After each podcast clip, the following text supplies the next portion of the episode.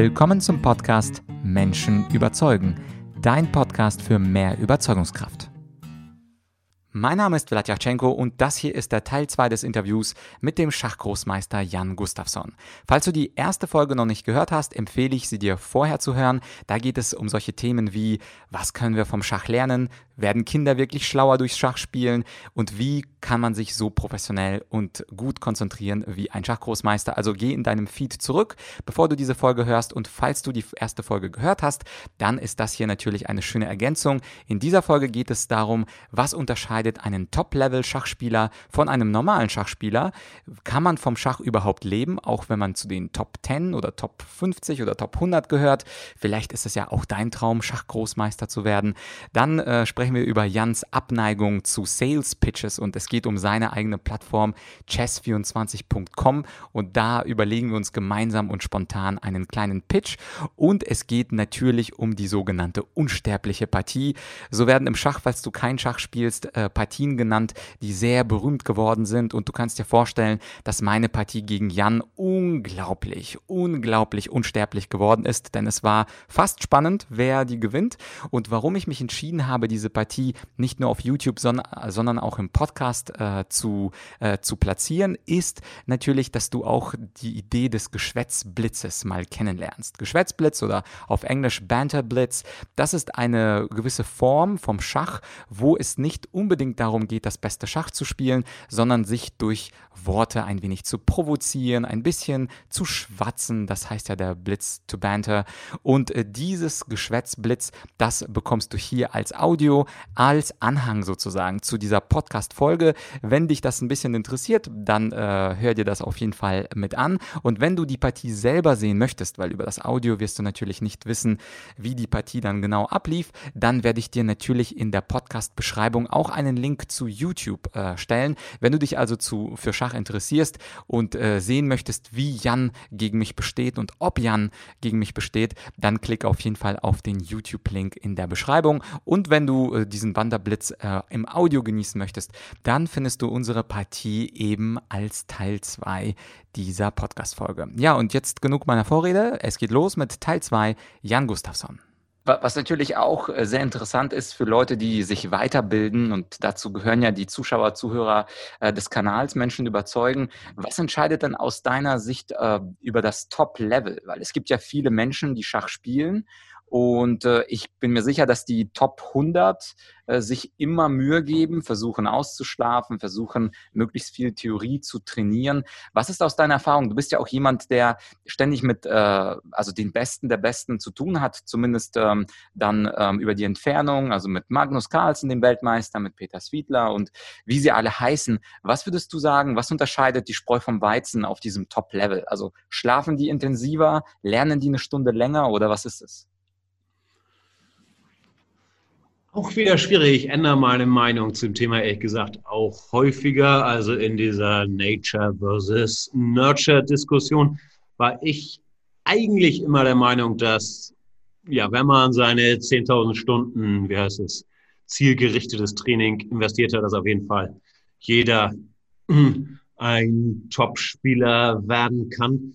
Ich sehe aber auch, dass irgendwie Talent oder wie auch immer man es nennen will, schon eine Rolle spielt bei Jungs wie Peter Swiedler oder Magnus, dass die was haben, was ich jetzt zum Beispiel nicht habe. Dann will ich mich gar nicht kleiner machen. Ich bin auch ein ganz guter Schachspieler, aber dass da halt ein Niveau drüber ist, was nicht daran liegt, dass die jetzt gestern irgendwie sich mit Schach beschäftigt haben.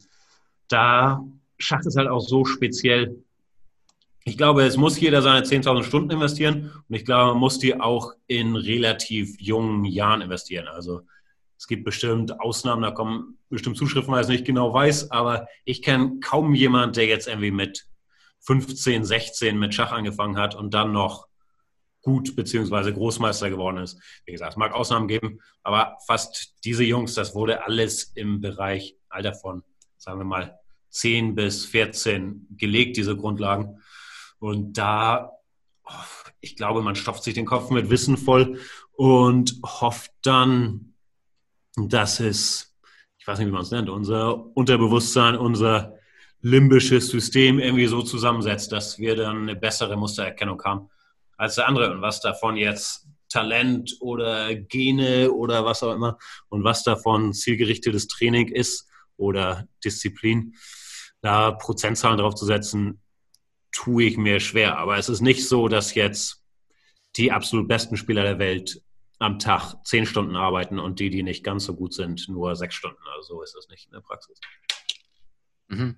Ja, verstehe. Und äh, eine Frage, wo ich gebeten wurde, ähm, aus der Audience dich zu fragen, kann man mit Schachspielen Geld verdienen? Also wenn ich so ein Großmeister bin und auf Turniere fahre, äh, ist das ein Leben, ähm, wo ein Schachspieler, sagen wir aus England oder aus Spanien, ein Großmeister, äh, wo er davon leben kann? Oder können das nur wirklich die Top, Top 10 Leute oder sowas? Es kommt, glaube ich, darauf an, wie man Geld verdienen definiert und dann auch, wie man Schachspielen definiert. Also so rein von Turnier zu Turnier tingeln und davon leben können.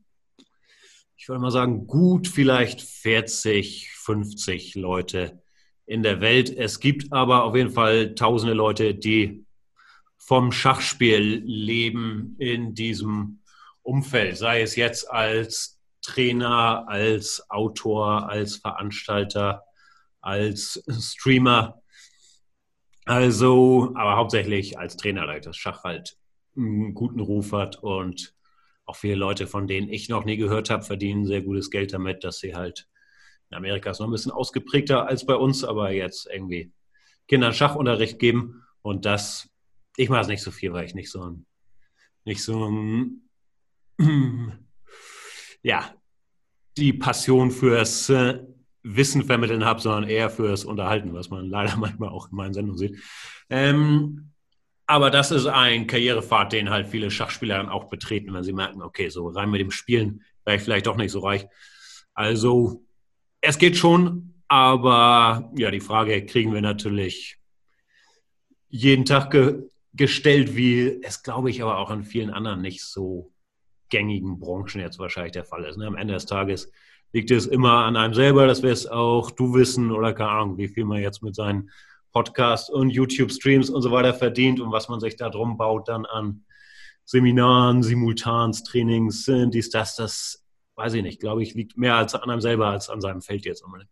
Okay, aber so wie ich dich verstehe, deine große Leidenschaft ist eigentlich mehr äh, dieses Banter, dieses Leute unterhalten. Also du verstehst dich mittlerweile jetzt nicht so als der Top 10 Player of the World, sondern du magst den Leuten das, äh, den Spaß beim Schachspielen vermitteln, den du hast und ein paar äh, lustige Gags machen, oder?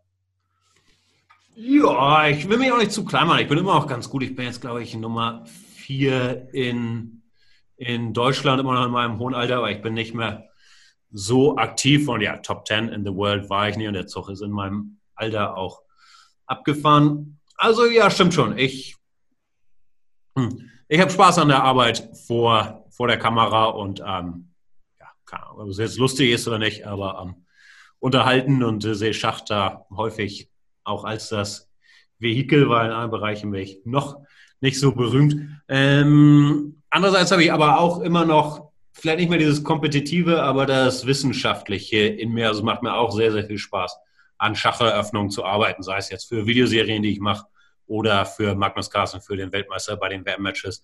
Also dieses Forscher-Ding habe ich auch in mir, aber ja, die sind, glaube ich, ein bisschen voneinander getrennt. Okay, cool. Und äh, du hast es ja angesprochen ähm, auf chess24.com. Da ähm, habe ich mir vor einiger Zeit ein Konto gemacht und habe gesehen, da sind ja sehr super sehr viele Videos. Es ist äh, alles voll. All, alles voller Theorie. Also äh, stell dir vor, äh, uns hören Leute zu und wollen ein bisschen Schach lernen. Warum ist Chess24 Chess die richtige Plattform? Na, eine meiner großen Schwächen. Ich bin nicht so gut im Menschen überzeugen, wahrscheinlich mal wieder ein paar. Deswegen habe ich dich eingeladen. Kurse machen.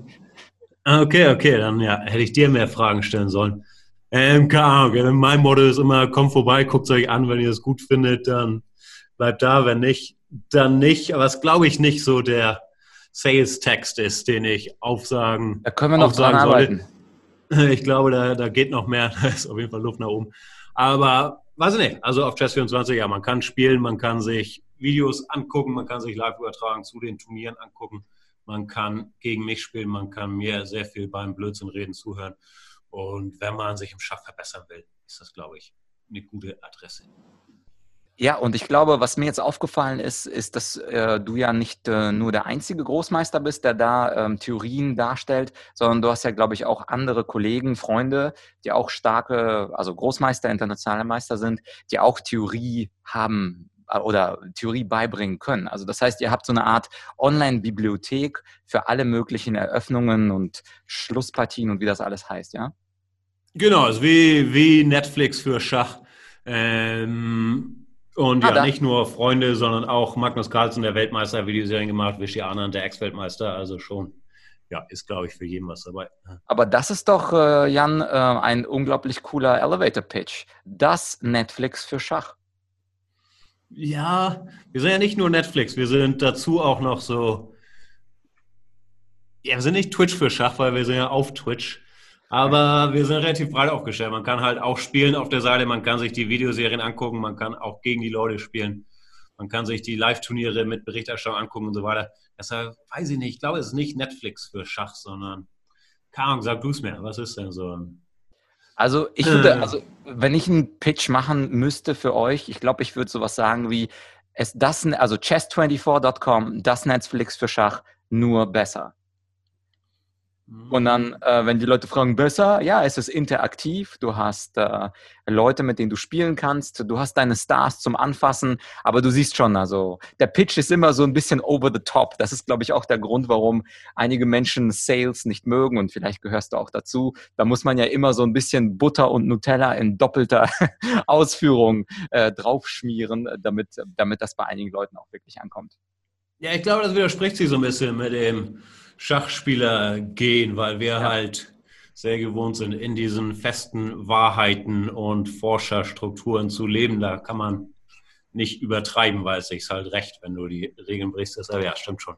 Sales ist nicht so meins und ich bin auch Logiker, deshalb so Netflix für Schach nur besser, würde ich fragen, widerspricht sie das nicht? Warum Netflix ja. für Schach und besser als was? Also es ist immer, ja, ich komme da schnell mit mir selber ins Hadern. Da bin ich sehr schlecht im Verkaufen. Aber freue mich natürlich trotzdem, wenn ihr vorbeikommt hier. chess24.com Auf jeden Fall. Premium.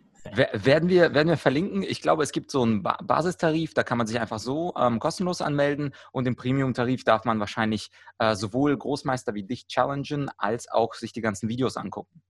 Genau, genau. Also man ja. kann sich normal anmelden und dann Premium gibt einem Zugriff auf die ganze Bibliothek und man kann gegen die Stars und mich und so weiter spielen. Perfekt, ja, das klingt doch gut. Und äh, ich würde vorschlagen, Jan, nachdem wir jetzt ähm, ein bisschen rumphilosophiert haben, kommen wir jetzt zu dem, was du ähm, super gut machst, und zwar zum Bantern. Ich würde vorschlagen, wir starten mal unsere Partie und ähm, es wird die unsterbliche Partie, äh, das äh, ist, glaube ich, uns beiden klar. Und ähm, ich glaube, dein Elo ist auch doppelt so hoch ungefähr als meiner auf äh, Chess24. Also es wird spannend. Äh, ich bin sehr gespannt auf das Spiel. Ja, du bist, wie gesagt, eher der Pitcher. Ich glaube, es wird nicht spannend, sondern ein sehr brutales Massaker. Aber das werden wir sehen. Viel Spaß. Ja, bis gleich. So, Kamera läuft, es kann losgehen. E4, der Zug der Weltmeister. Ich traue mir jetzt mal also nicht, weil der Bau ungedeckt ist. Ist ein bisschen gefährlich. Aber wenn wir schon mal hier sind. Ja, ganz hm. einfach. Du hast das eine studiert hier, die sizilianische Verteidigung oder was? Also, ähm, ich habe gesehen, dass einige gute Leute den Zug machen. Magnus wahrscheinlich auch, okay. oder? Ja, Magnus variiert so. E5, C5, also einige Möglichkeiten. Mhm. Bauer nach E5 ist. Äh, gewagt gespielt. Muss kein Fehler sein, aber schwächt so ein paar Felder, nennen wir das in der Fachsprache hier, diese Diagonale. Hier sieht man schon D5 bisschen schwach. Der Läufer hat jetzt einen schönen Blick Richtung F7. Also gefährlich, gefährlich, was du machst. Ja, kann ich immer gewinnen. Das ist doch, äh, habe ich bei Chess24 äh, gelesen, man kann nicht immer gewinnen. Ich versuche eigentlich schon immer zu gewinnen. Aber ja gut, es klappt nicht immer, aber meistens. Hm. Oh, das ist aber jetzt. Äh... Wir hatten ja schon besprochen hier, dieses Dame raus so früh ist immer eine heiße Kirsche. Auf jeden Fall. Das ist jetzt schwierig. Also für einen von uns. Ich möchte aber nicht verraten, für wen. Ich auch nicht. Ich bin es nicht, so viel können wir sagen. Aber was hältst du eigentlich von. Nee, das ist wahrscheinlich nicht so gut. Hm. Da, da, da stehe ich schon relativ ungünstig, oder? Ja, es ist ein bisschen ähm, kompromittiert schon, deine Stimme. Ich habe nach einem schlauen Wort gesucht. Und kom kompromittiert, das klingt auf jeden Fall gut. Wäre auch. Vielleicht sollte Aber ich tauschen? Ich weiß nicht. Tauschen ist immer gut. Weil wenn man, ich habe mal irgendwo ge gelesen, gehört, dass wenn man unter Druck ist, dass man dann eher tauschen sollte. Okay. Aber ich weiß nicht. Ich habe gehört, man soll schnell rochieren, um den König hier in Sicherheit zu bringen. Ansonsten ja dieses Tauschen oder nicht Tauschen. Ist, äh, Schach ist halt sehr spezifisch. Grundsätzlich Figuren rauszubringen. Also Springer nach F6 war ein guter Zug. Einfach um ein bisschen mehr Einheiten zu mobilisieren. Aber es ist halt ein sehr konkretes Spiel. Also eben wollte ich nicht tauschen, weil jetzt du eben noch mit der Dame hättest zurückschlagen können und dann diesen vulnerablen, ich, ich drücke mich schlau aus heute. Ja, ja, das ist, also deine, Elo deine Eloquenz steigt pro Sekunde. Ja, nicht nur meine Eloquenz, auch meine Elo-Zahl. Der war gut. Der war gut. Ja, ähm, ist ein bisschen schwierig, weil du, äh, guck mal, das ist zum Beispiel etwas, was so ein ähm, 1600 Spieler siehst, sieht, du drohst äh, matt in einen Zug auf, welches Feld ist das? Also mit der Dame auf jeden Fall. F7, ah, okay. Doch, das das habe ich gesehen. Doch zu primitiv. Ja.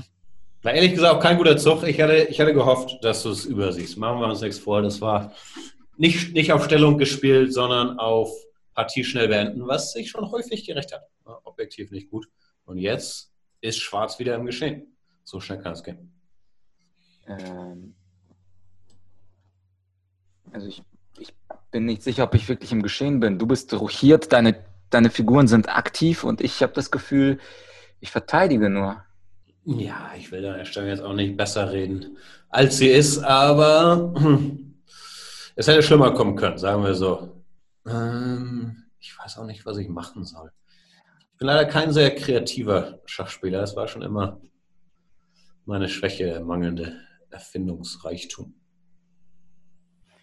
Wobei gegen eine bestimmte Spielerqualität brauchst du das auch gar nicht.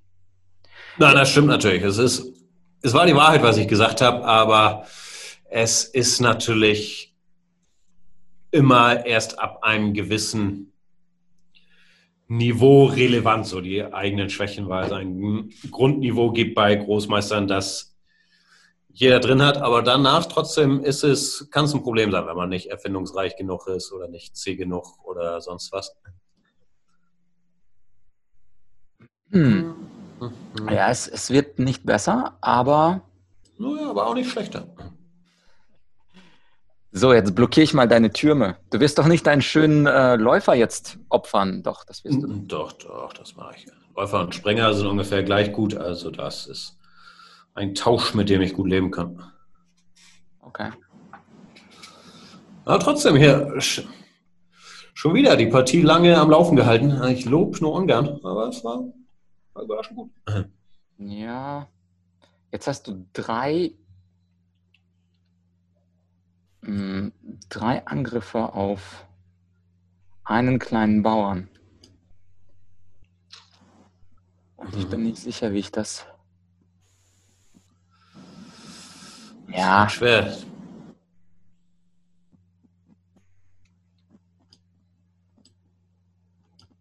Ich weiß nicht. Wieder gut gespielt. Ja, dieser, dieser, dieser mh, hm, Läufer ist halt im Fleisch der schwarzen Stellung, oder? Ist ein lästiger Läufer, aber jetzt muss ich ihn wahrscheinlich wegziehen, schweren Herzens. Weil ich nicht gerne mache. Hm. Ende des Tages wäre es wie all meine Partien. Ich laber irgendwie vor mich hin und am Ende gewinne ich auf Zeit. Und so richtig zufrieden ist dann keiner von uns. Also, das ist ein Muster, das sich durch meine Banterblitz-Karriere zieht. Du hast meinen, du hast meinen Plan durchschaut.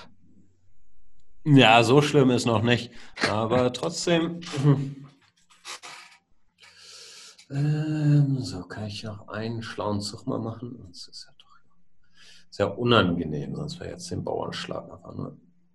Hm.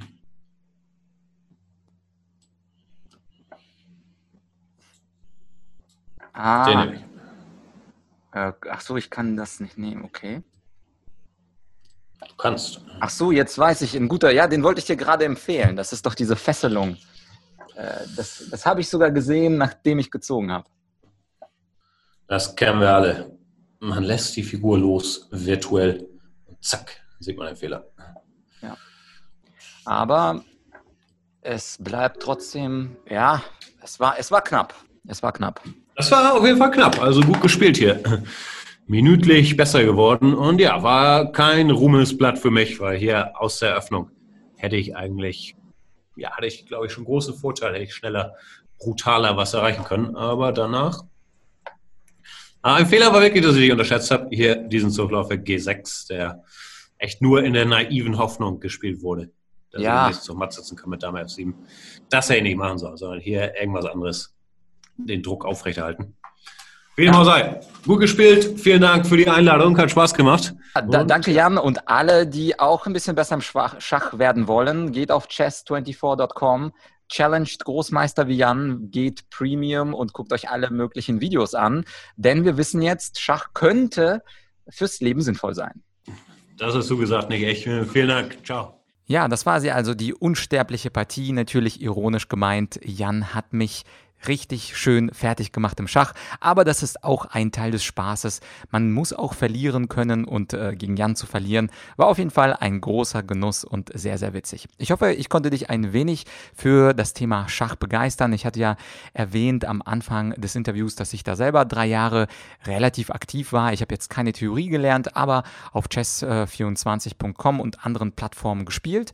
Und wenn ich durch diese Folge oder durch diese beiden Folgen mit Jan dich ein wenig motivieren motivieren konnte, mal mit Schach anzufangen und zum Beispiel sich kostenlos ein Profil zu machen und einfach mal ein paar Partien online zu spielen, dann wäre das ein schöner Erfolg, denn ich finde, Schach ist ein ganz besonderes Spiel und auch wenn man es ein paar Mal spielt, das macht auch Spaß. Man muss also kein Profi sein, sondern es einfach mal ausprobieren. So wie bei vielen Dingen im Leben, man probiert Dinge aus, möglichst viele und dann hat man auch eine größere Wahrscheinlichkeit, dass man das Richtige für sich findet. Das gilt für Hobbys genauso gut wie für Jobs. Man muss einfach mal damit starten. Und wie gesagt, ich würde mich sehr freuen, wenn diese beiden kurzen Folgen mit Jan Gustafsson, dem Schachgroßmeister, dich dazu animiert haben, es auch mal mit Schach zu probieren. Es ist ganz sicher nicht das langweiligste Spiel der Welt. Ja, an dieser Stelle danke, dass du es bis hierhin geschafft hast. Ich würde mich natürlich freuen, wenn du meinen Podcast abonnieren würdest und in ein paar Tagen, da geht es wie gewohnt dann weiter mit einer Solo-Folge. Bleib dran, abonniere den Podcast und empfehle mich gerne weiter. Bis bald, dein Vlad.